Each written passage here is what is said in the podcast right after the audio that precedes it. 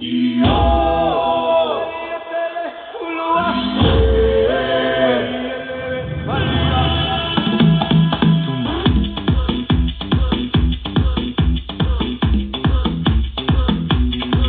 a partir de agora começa mais um programa Revolução.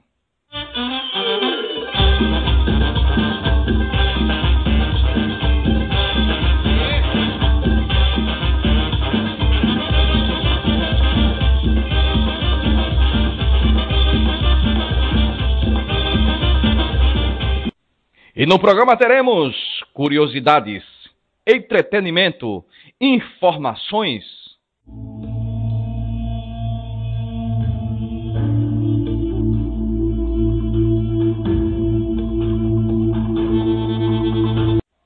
Meu nome é Natanael Gomes.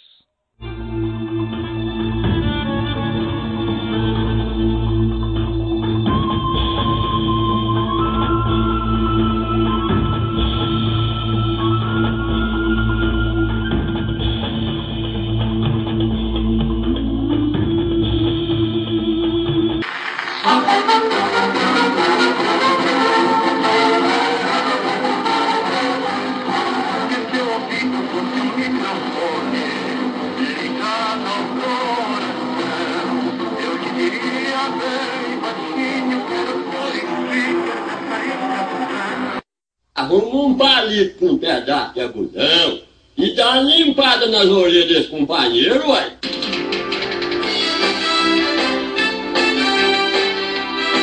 Muita festa, muita música. É muito legal! O que que é legal? Programa Revolução aqui na Rádio Escola. Bom dia, boa tarde, boa noite.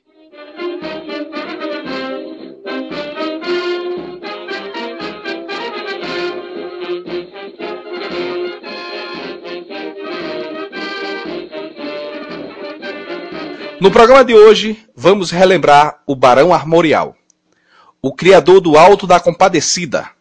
Você vai ouvir os melhores momentos das aulas espetáculos de Ariano Suassuna.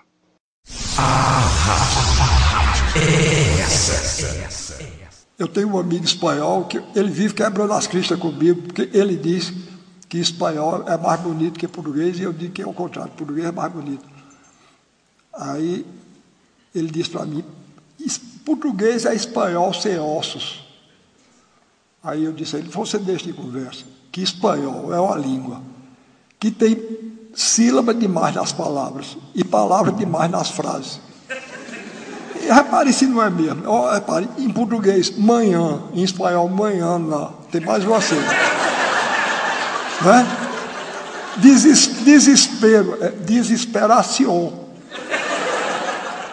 Aí eu disse para ele, eu, eu, zonando com ele, eu digo, "Ve- veja, sabe como é aquele nomão, aquele vestido que as mulheres usam aqui, é, tomara que caia, né? Eu disse em espanhol é Plaza Dios que venga barro.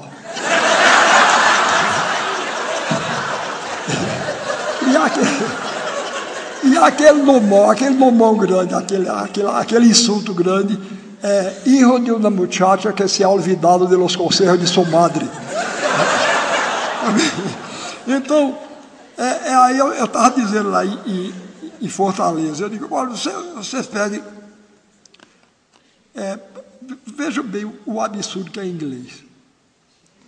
É, se eu mostrar isso aqui ao analfabeto mais ignorante de Campinas, eu digo, o que é isso? Ele diz, é um copo.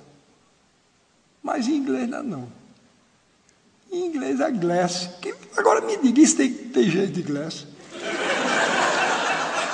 Principalmente porque, além do mais, é uma língua pobre o inglês, porque glass quer dizer vidro e glass quer dizer copo.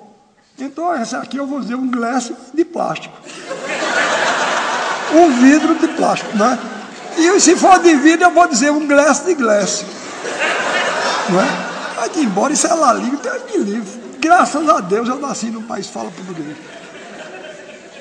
É, o presidente de Portugal, Mário Soares, me deu uma condecoração lá e coisa.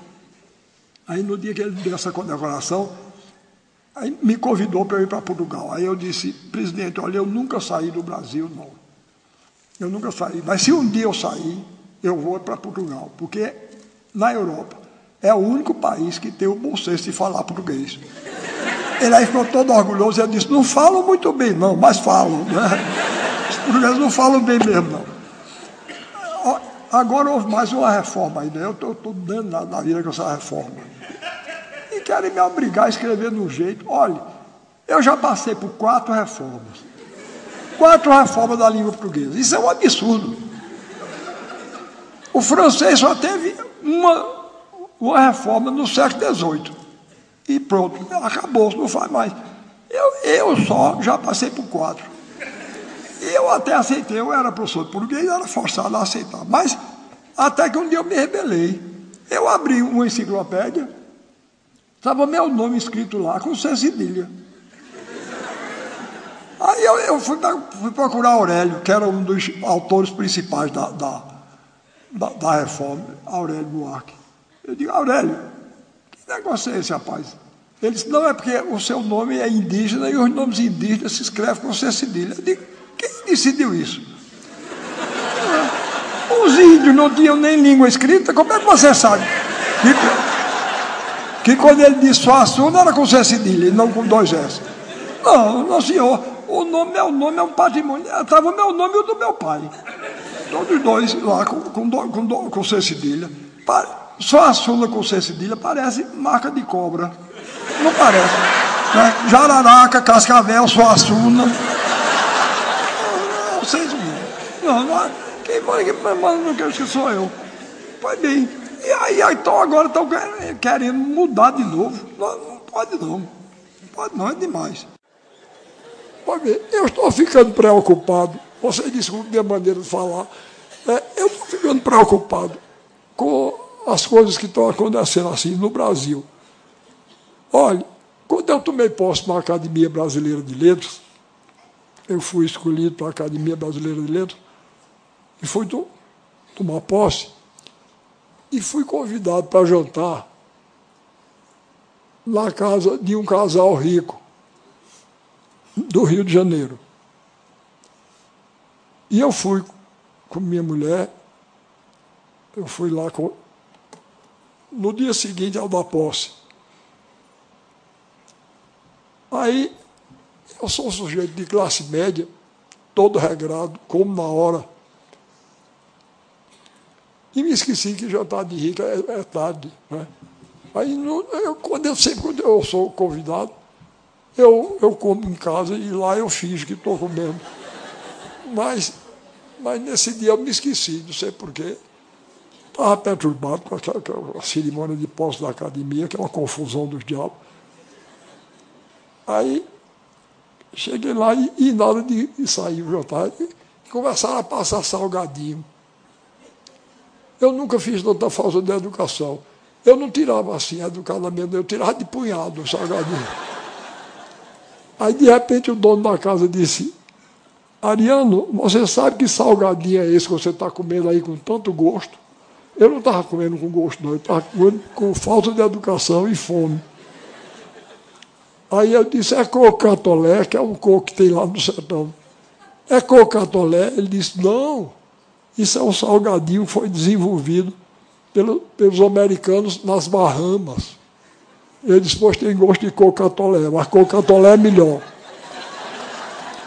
Bom, finalmente saiu o bendito jantar. Aí estava no meio do jantar, reparem, reparem como a mulher se dirigiu a mim. Ela disse assim, você, naturalmente, já foi à Disney, não é? Eu disse, já foi aonde? Ela disse, a Disney. Aí foi que eu descobri que era a Disneylândia, que ela já tem tanta intimidade que chama assim a Disney. Você, naturalmente, já foi à Disney, não é? Eu disse, não, eu nunca fui, não. Ela disse, foi aos Estados Unidos e não foi à Disney? Eu disse, não, eu nunca fui aos Estados Unidos, não. Eu nunca, Nunca saí do Brasil, não. Aí eu notei uma decepção enorme na cara dela. A cara dela era quem dizia assim: esse homem não devia ter sido escolhido para a Academia Brasileira de Letras, não, que nunca saiu do Brasil. Aí daqui a pouco o marido dela falou numa pessoa lá. Aí ela disse: ele já foi à Disney, não é? Aí o marido disse, foi. Aí eu por dentro disse, essa mulher divide a humanidade em duas categorias, né? Quem foi a Dina e quem não foi. E eu estou desgraçado, porque eu já. Eu estou desgraçado que eu não fui. Bom, aí passou-se um momento, passou-se um momento, ela disse, vocês tiveram, ela tinha três filhos adolescentes, na, na época aparentavam 17, 16 e 15 anos. Vocês tiveram dificuldade com a educação dos filhos, aí eu, não, dificuldade normal. Ela disse, a gente também não. O problema da gente só é o seguinte, é que os professores dos nossos filhos não têm nível suficiente para conversar com eles.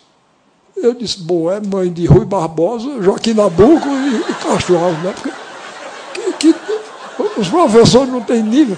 Mas vocês vejam a inocência. Não era nível intelectual, não, que isso não interessa a ela, não. Era nível econômico. Aí ela disse para mim, outro dia o nosso caçula chegou aqui em casa arrasado, porque foi conversar com o professor dele sobre o nosso vídeo importado, São de Boris Volkening. E o professor Ariano nunca nem sequer tinha visto um vídeo São de Boris Volkening. Aí disse, aí disse ela, agora me diga que respeito um estudante pode ter por um professor que nunca nem sequer viu um vídeo só de Boris Volcano. Aí eu me acovardei, eu já não tinha ido à Disney, eu disse, é mesmo. né? Além de não ir à Disney, não saber o que era um vídeo só de Boris Volcano, era demais, eu disse, é mesmo. Morrendo. Morrendo de medo que ela perguntasse qual era a diferença num vídeo sobre Boris Volcano para os comuns, que eu, eu não saberia dizer. Pois bem, então, é contra isso que eu me volto, tá certo? Quer dizer, a gente está ficando. Porque a gente ri, porque a história é engraçada, mas o que está por trás disso é uma, uma quantidade de, de, de, de ideias frívolas, não é? Uma visão superficial do mundo e do ser humano, que é uma coisa perigosa. Olha, Machado de Assis dizia que no Brasil existem dois países diferentes: o país oficial e o país real. Eu interpreto, não sei se forçando um pouco o pensamento de Machado, eu acho que o, o país oficial é o nosso, é o dos privilegiados. E o país real é o do povo. E ele dizia: o país real é bom, revela os melhores instintos. Mas o país oficial é caricato e burlesco. Eu sei que ele estava movido por uma justa indignação e não é totalmente burlesco, não.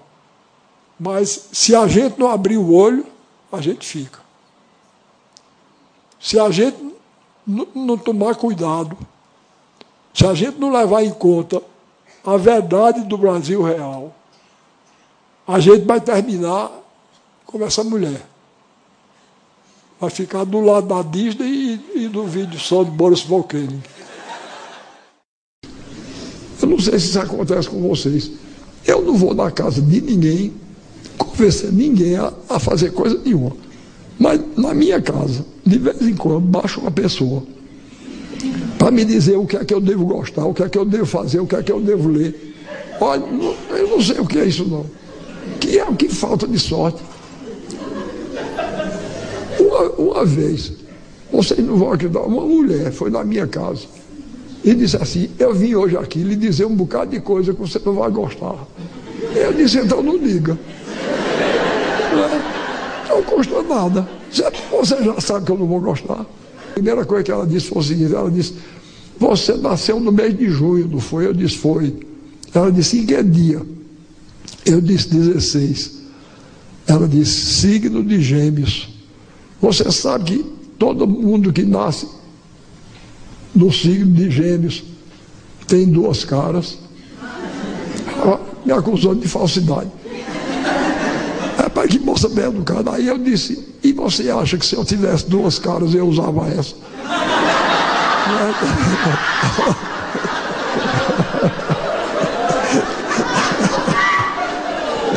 Tá vendo? Pois bem, então vai muita gente me, me, na minha casa me converter. E tem uns adeptos, porque o avionismo hoje eu chamo assim, porque está se tornando uma verdadeira fé. O avionismo. Tem muita gente que vai me converter, sabe que eu não gosto de avião, vai me converter ao, ao avionismo.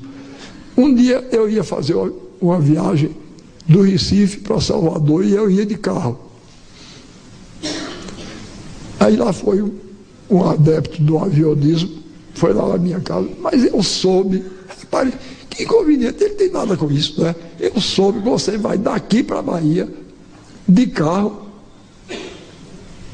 vou.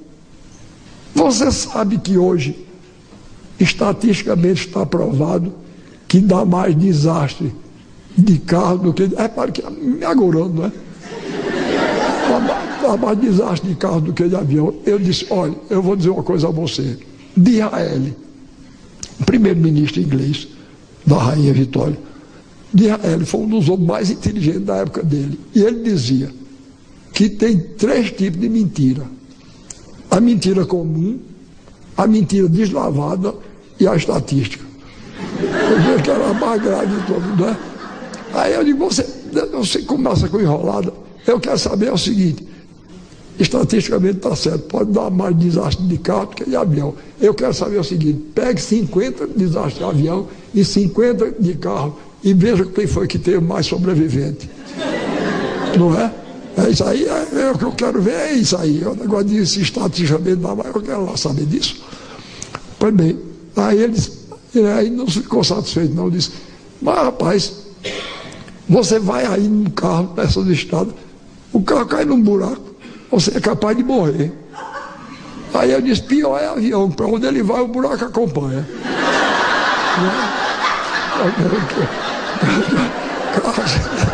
Pois bem, aí esse rapaz foi preocupado, falando no sotaque esquisito. Ele disse, bicho, eu, eu vim para cá, bicho, porque tu estás ficando ultrapassado. Bicho, tu ficas falando aí do rock. Eu, eu pronuncio as palavras como eu vejo escrito, tá entendendo? Ele disse, o negócio agora é o punk e o funk. Ele diz punk e funk, mas eu digo punk e funk, é como está escrito. Aí, outro dia eu fui dar uma aula no colégio, cheguei lá, estava uma faixa.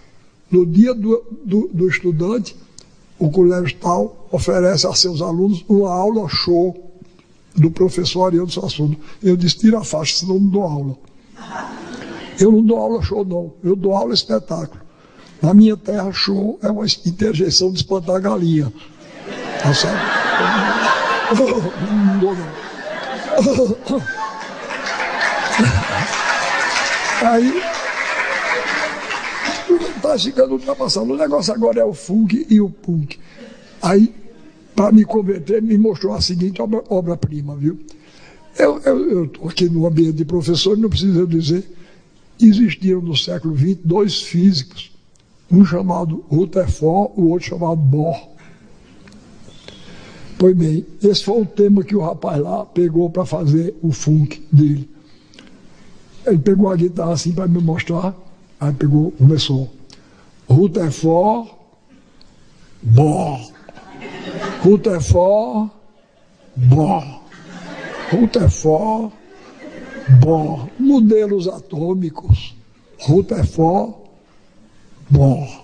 Aí, veja que coisa imaginosa. Toda parede espera um prego. Toda parede espera um prego. Toda parede espera um prego. Rutherford, Bohr. Rutherford, Bohr. Agora, vejam a novidade, a novidade da segunda estrofe. Um cavalo morto é um animal sem vida. Um cavalo morto é um animal sem vida. Um cavalo morto é um animal sem vida. Rutherford, Bohr. Rutherford Bohr. Modelos atômicos em redor do buraco tudo é beira. Em redor do buraco tudo é beira. Em redor do buraco tudo é beira. Rutherford Bohr. Porra, eu tenho orgulho. Chegar aos 84 anos assim, animoso e bem-humorado. Isso é uma, isso é uma façanha e eu me orgulho.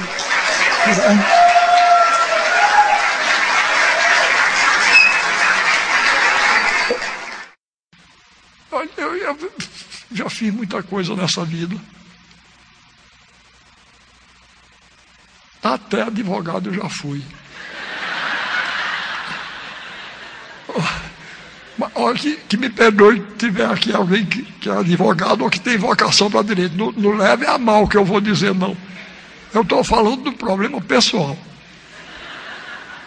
No meu tempo, não havia essas opções que tem hoje, não. No meu tempo só tinha três opções: medicina, direito e engenharia. Quem era bom em conta de somar ia ser engenheiro. Não é o meu caso. Eu faço uma conta de somar quatro vezes, dá quatro resultados errados. Cada um diferente do outro. Bom.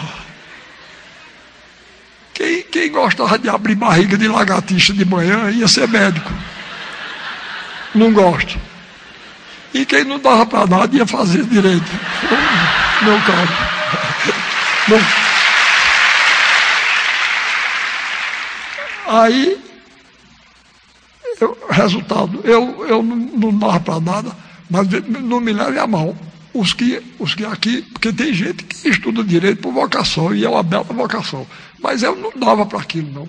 Eu fui estudar direito, inclusive porque me juntei com um bando de gente que não dava para nada como eu. Hermílio Palma Filho, que era diretor de teatro, é, Aloysio Magalhães, que era pintor, artista plástico, José Laurino de Mello, que era poeta, e afim. E nós, na, na faculdade, fundamos o Teatro do Estudante de Pernambuco, e eu passei os cinco anos. Eu não sei nada de direito. Eu estudava para passar. Uma vez eu estudava assim, para ser aprovado. Agora, para vocês verem, me formei aí não tinha emprego. Aí tinha um, um, um, grande advogado lá de Pernambuco, chamado Murilo Guimarães. E, e ele me chamou para trabalhar no escritório dele. Então fiquei lá, porque por falta de emprego tinha, tinha opção nenhuma. Pois bem, olha, eu nunca sofri tanto na minha vida. Nunca sofri tanto. Inclusive, eu não tenho, eu não tenho habilidade nenhuma. E para ser advogado, a pessoa tem grande habilidade, astúcia. Porque senão os ruins enrolam a gente. É como político também. Eu, eu, eu não tenho nenhuma vocação política. Quer dizer, eu milito politicamente como escritor. Sempre me dei, mas quiseram uma vez, quiseram uma vez me escolher qualquer coisa lá. Eu digo, pelo amor de Deus, não faça uma desgraça dessa comigo, não. Tá certo? Eu tenho o maior respeito. A, a política levada a sério. É, Aristóteles dizia, é a arte do bem comum. É uma coisa nobilíssima. Mas eu, se eu for lá, eu, eu termino enrolado. E não faço nada tudo errado. Pois bem, agora, vocês imaginem, eu sou, eu, eu sei ser advogado, eu, eu não sei, eu, eu não sei nem usar um telefone. Esses meios, eu estou admirado que esse aqui está tá, tá bem. Sempre que, eu, que essas coisas eletrônicas, eu, eu não simpatizo com eles e eles retribuem. A, a antipatia, está entendendo? De vez em quando faz eu estou até admirado que até agora não fez. Pois bem. Então eu não gosto de telefone. Quando, a moça que trabalha comigo lá já tem ouvido desaforo, que eu telefono para lá, eu quero falar com a Ariano. Ela disse, não está não. Então qual é o número do celular dele? Ela diz, ele não tem celular não. Houve o maior desaforo, que ninguém acredita. Eu quero lá negócio com celular. Um negócio que escraviza a gente. Eu não gosto de telefone nem convencional. Quanto mais aquela desgraça do, do celular. E uma coisa mal assombrada, não é? Aí, pessoal, falando com a gente, sem a gente estar tá vendo a pessoa. Não gosto não. Pois bem, e telefonema para mim, telefonema para mim tem que ser no estilo, no estilo tradicional. Tem que dizer tudo. Tem que dizer alô, quem fala. Se não disser isso, eu me atrapalho todo. Pois bem, um dia eu estava no escritório do doutor Murilo Guimarães, desse advogado. Eu estava sozinho, lá perto do telefone. Aí tocou o telefone, eu atendi. Em vez do homem dizer alô, quem fala, o homem disse logo, quem fala? Eu disse, Ariano Suassuna. Ele disse, desculpe, não é para ir não. Aí eu disse, meu Deus, ele queria falar com o doutor Murilo, fiquei com aquela agonia na cabeça. Aí trocou o telefone de novo, eu atendi. Ele disse: Quem fala? Eu disse: Murilo Guimarães. Ele disse, ele disse: Como vai você, Murilo? Eu disse: Eu não sou o doutor Murilo, não. Ele disse: Por que é que diz que é? Eu disse: Porque quando eu digo meu nome, o senhor desliga. Aí houve uma pequena pausa lá.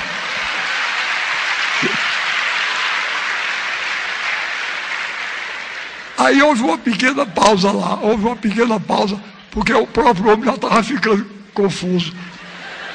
Aí ele disse, vai chamar Murilo. Eu disse, doutor Murilo não está não. Ele disse, e ele demora? Eu disse, eu acho que demora. Ele foi para a Europa. Ele disse, e por que o senhor não disse logo? Eu disse, porque o senhor não perguntou. Ele disse, e tem algum auxiliar dele aí? Eu disse, tem senhor. Ele disse, eu, ele disse quem é? Eu disse, Ariano Suassuna. Ele disse, o senhor, o senhor não sabe nem atender o telefone. O senhor deixa esse negócio, o senhor não dá para isso não. Aí eu deixei. Quando o doutor Murilo chegou, eu disse, doutor Murilo, eu vou deixar isso, eu não dou para isso não.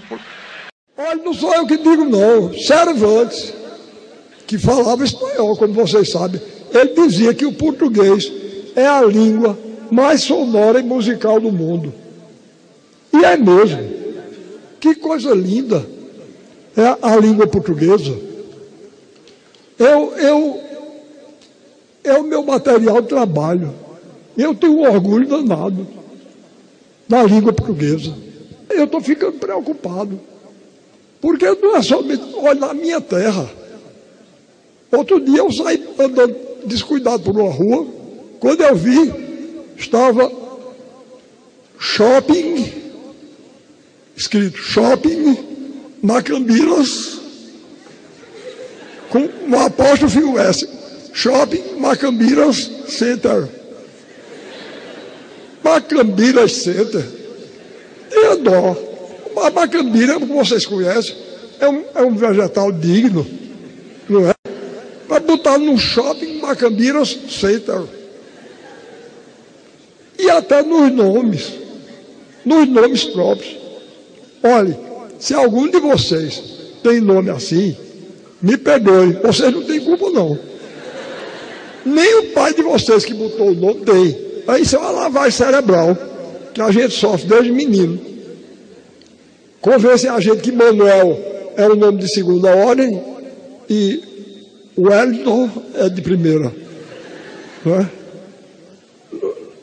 Pois bem, outro dia eu estava na, na Universidade Federal de Pernambuco e depois da, da aula, os estudantes começaram a me pedir para tirar retrato, né? E dar autógrafo, essas coisas que, que, a juventude gosta de fazer. Aí chegou uma moça junto em mim, eu disse, minha filha, como é seu nome? Ela disse, Ruedia. Eu disse, como é que se escreve? Ela disse W-H-E-Y-D-J-A. Mas depois não, para radio de lá. Atrás de radio, outra. Eu disse, como é seu nome? Ela disse, Remington. Eu disse, como é que se escreve? Ela disse, W-H-E-M-Y-T-T-A.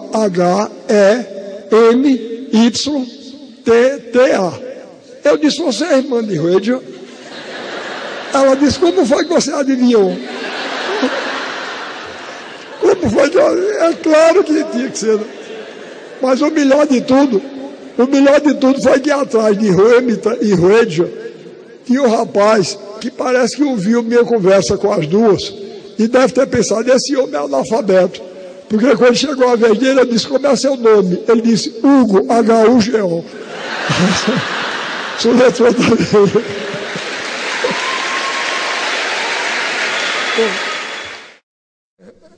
Eu não sei se vocês sabem, mas eu fui professor de filosofia da arte muito tempo. E uma das coisas que eu mais me encanta, uma das coisas que mais me encantavam e me encantam ainda hoje, é que o povo brasileiro gosta muito de rir.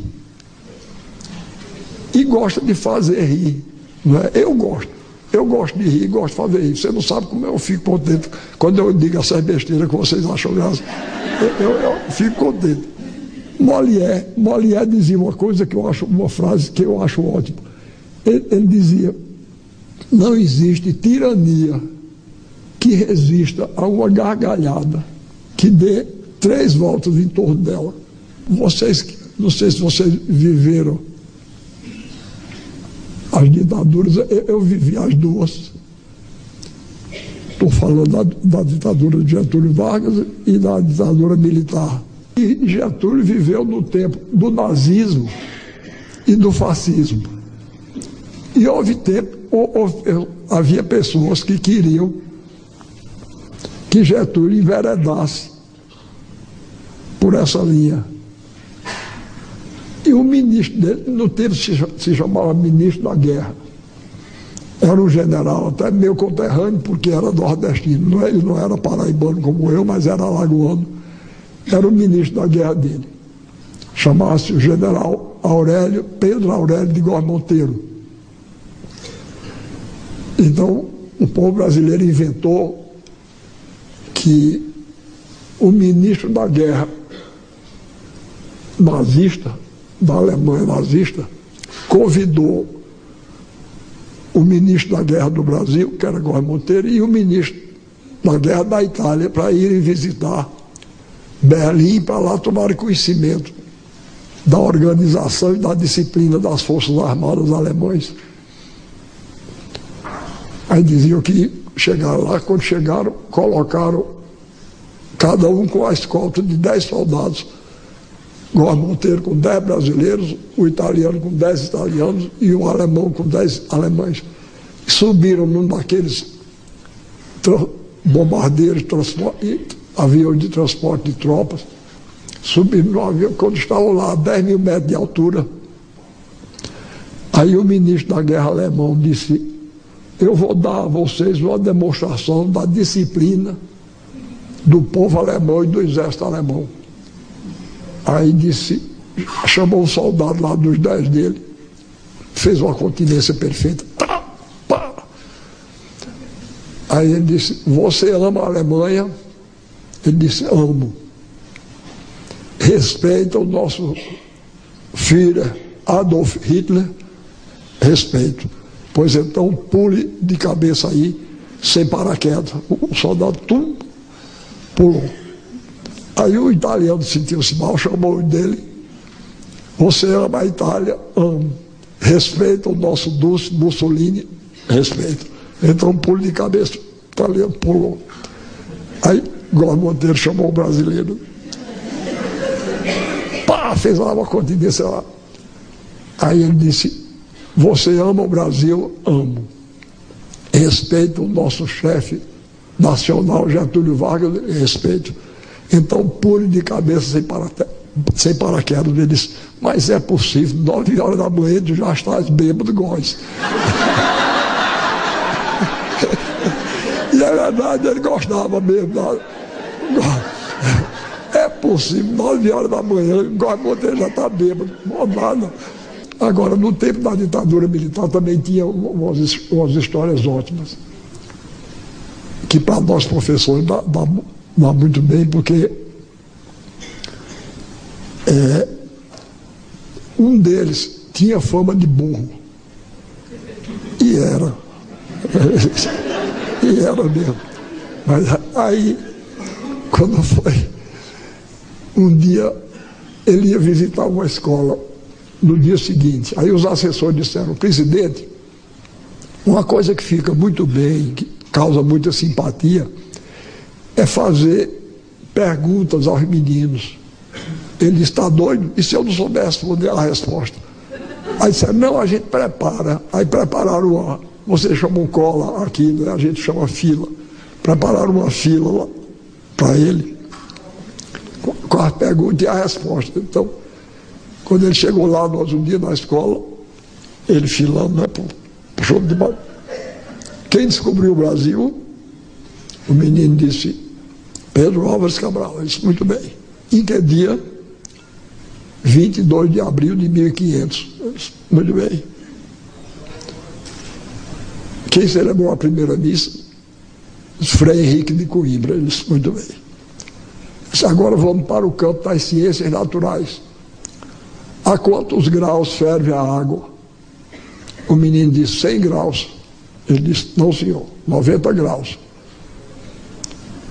Aí o menino disse 100 graus. Ele disse, 90 graus. Aí a professora, coitada, morrendo de medo, disse, presidente, o senhor me desculpe, mas a água realmente ferve a 100 graus. Ele aí olhou e disse, ah, é mesmo. Quem ferve a 90 graus é o ângulo reto.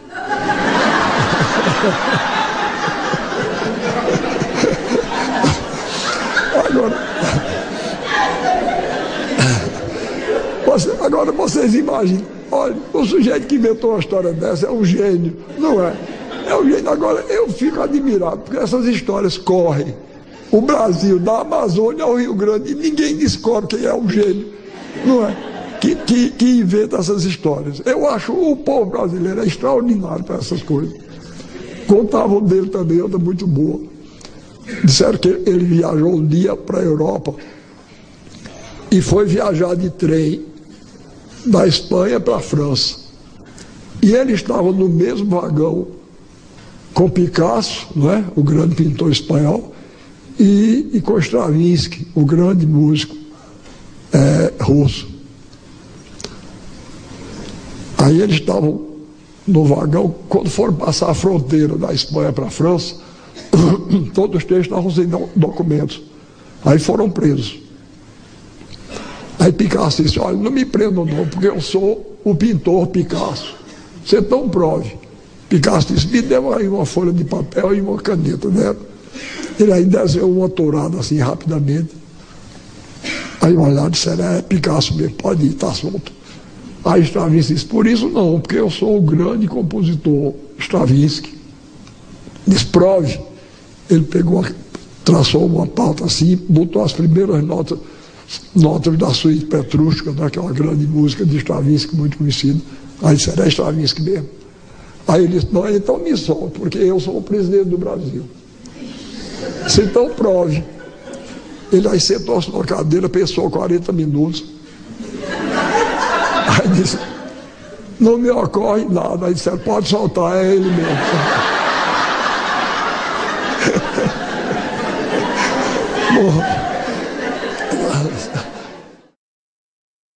A estreia do Alto da Compadecida no Rio de Janeiro, essa me deu uma sensação de alegria muito grande. Foi. Porque, pelo seguinte, veja bem, eu era totalmente desconhecido. Eu casei no dia 19 de janeiro de 1957. No dia 22, eu viajei para o Rio, porque o Alto da Compadecida, o espetáculo daqui está, tinha está sendo levado para participar de um festival no Rio de Janeiro, promovido por Dulcina, a grande atriz brasileira, e era um festival nacional. Cada estado mandou um representante e o, e o nosso foi. foi no Teatro do Cima, lá no Rio, na Cinelândia. Pois bem, o, o, o festival começou no dia 22, a peça foi vaiada. No dia 23, a peça foi vaiada. No dia 24, a peça foi vaiada. No dia 25 era eu. Aí eu, eu, eu entrei apavorado no teatro. Eu digo, agora chegar eu aqui com essa peça, com Padre Cício, cachorro enterrado em latim. Minha Nossa Senhora, pois bem, eu vou lhe dizer, correndo o risco de, de, de, de, desmentir que não sou vaidoso, eu vou lhe dizer uma coisa, eu nunca vi uma coisa daquela no dia da estreia. Inclusive porque a maior parte da plateia era interessada em, em torcer contra, porque eram participantes. Das outras festas? Sim, mas o povo, tinha um, um, um camarada Junimim que não se contentava em aplaudir não. Ele subia na cadeira e batia com os pés na cadeira. Eu nunca vi uma coisa daquela não. Logo no primeiro ato, quando terminou o primeiro ato, os críticos que estavam lá e que iam ser os julgadores, correram para mim e disseram como é que vai ser o, o, o agora a gente, porque termina a primeira parte, morre, morre todo mundo, né? Todo mundo é fuzilado.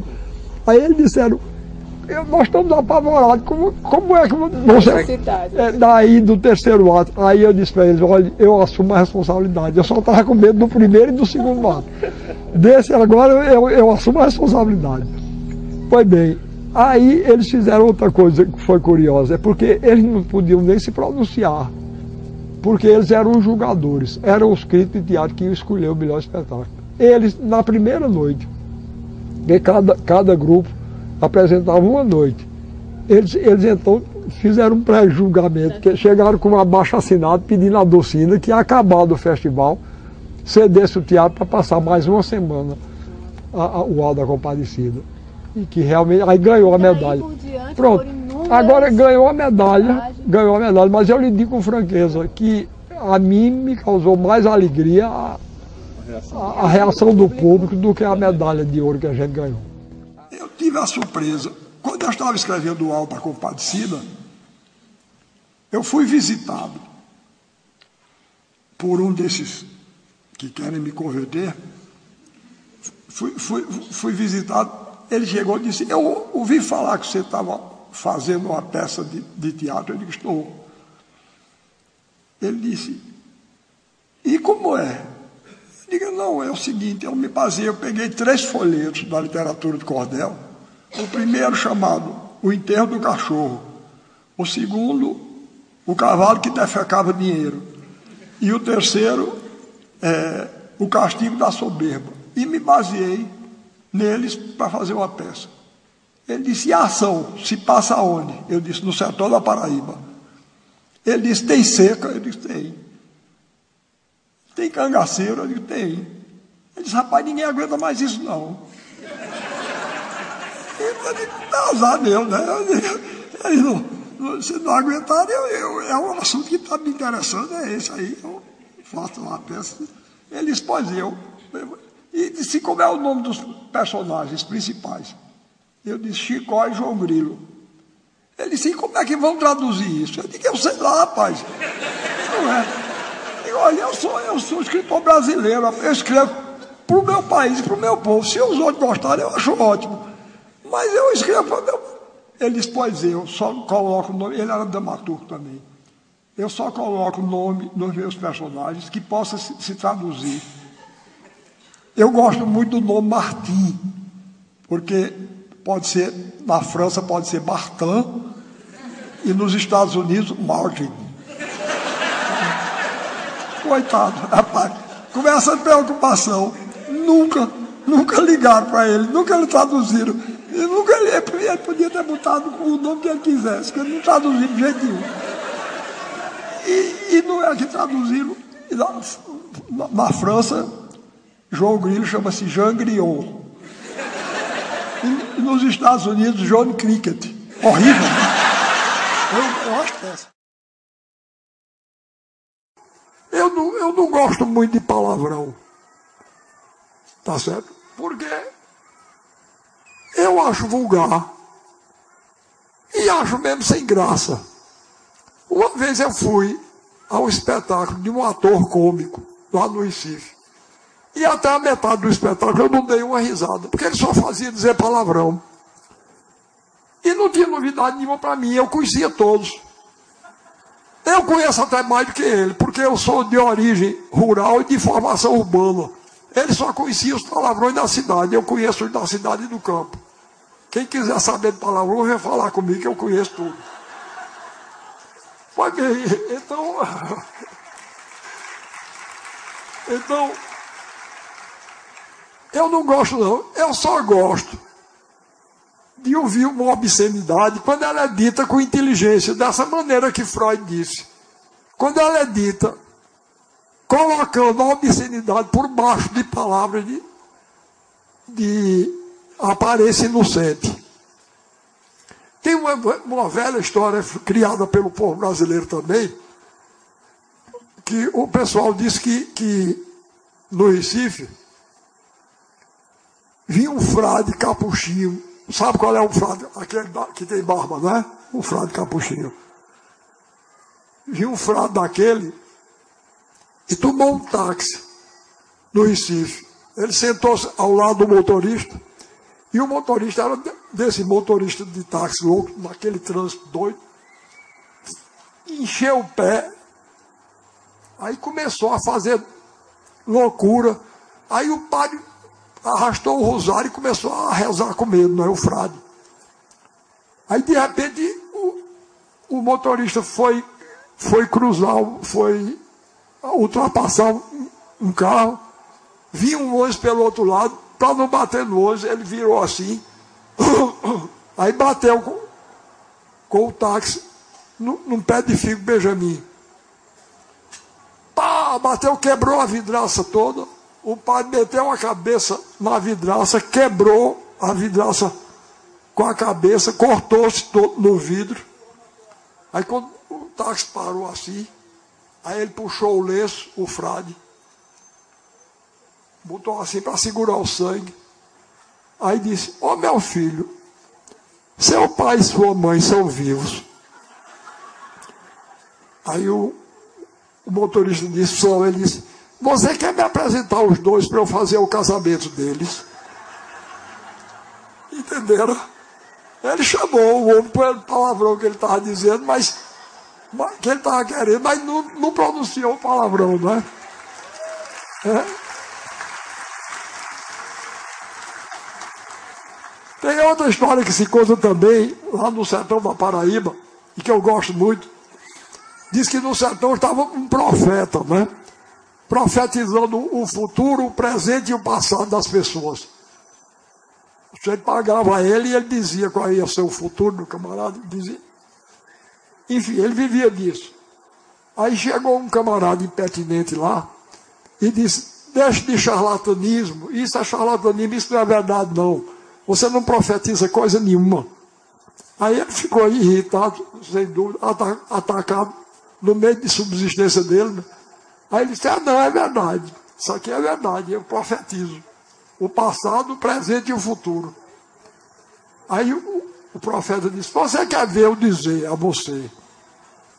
Onde está seu pai nesse momento agora? Aí o camarada disse: Como é, rapaz? Você vai dizer onde é que está meu pai agora. Ele disse: É. Ele está, se você disser, eu acredito. Diga, veja aí, diga onde é que está meu pai. Aí o, o profeta se concentrou assim. Disse: Seu pai está na cidade de Pombal, tomando cerveja num bar. Aí o camarada disse: Você quebrou a cara, rapaz. Eu sabia que você ia se moralizar. Meu pai já morreu há 12 anos. Aí o profeta disse: Quem morreu foi o marido de sua mãe. Seu pai está lá. Pombal.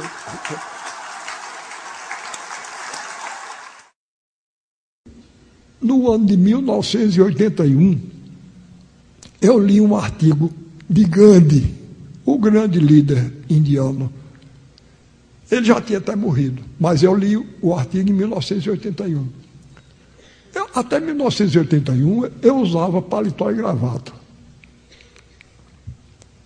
Mas aí, quando eu li esse artigo de Gandhi, nesse artigo ele dizia que um indiano pertencente às classes privilegiadas, mas que amasse o seu país e o seu povo, não deveria nunca vestir uma roupa feita pelos ingleses, aquela roupa convencional, por dois motivos.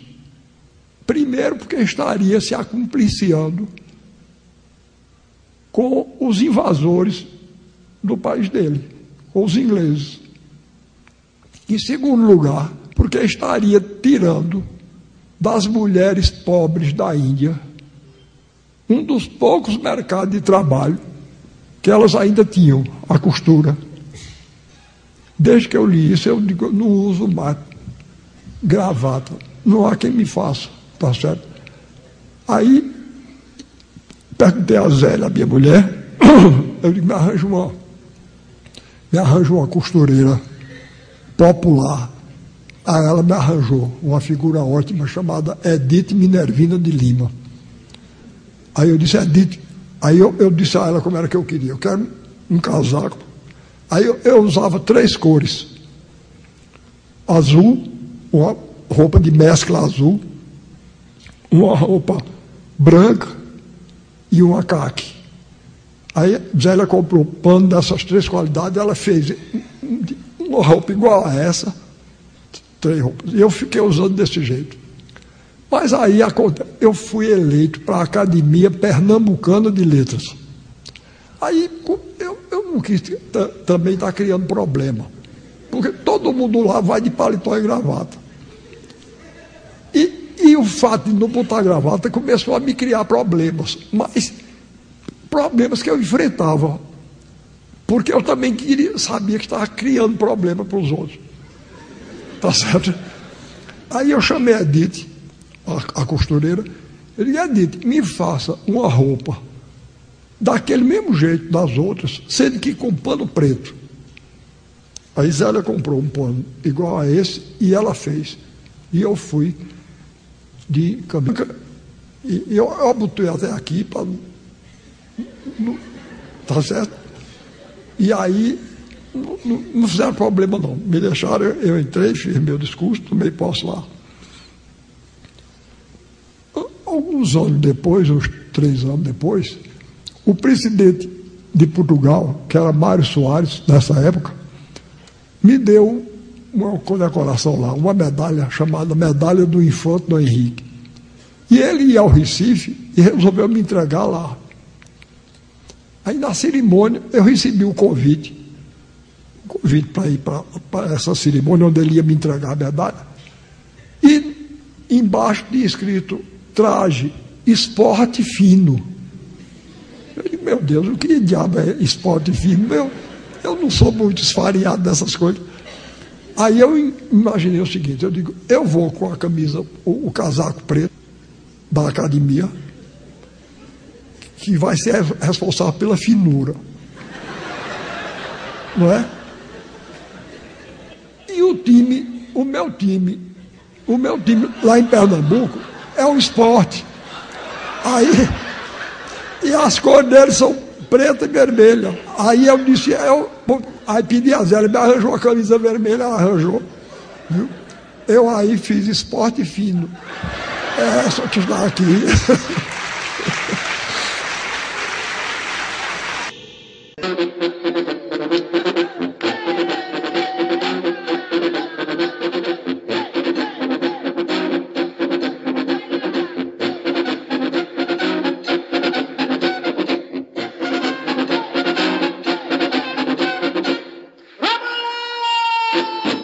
assim ficamos por aqui.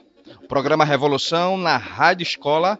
E se você quiser entrar em contato, entre pelo zap. O número é 819 8457 8960.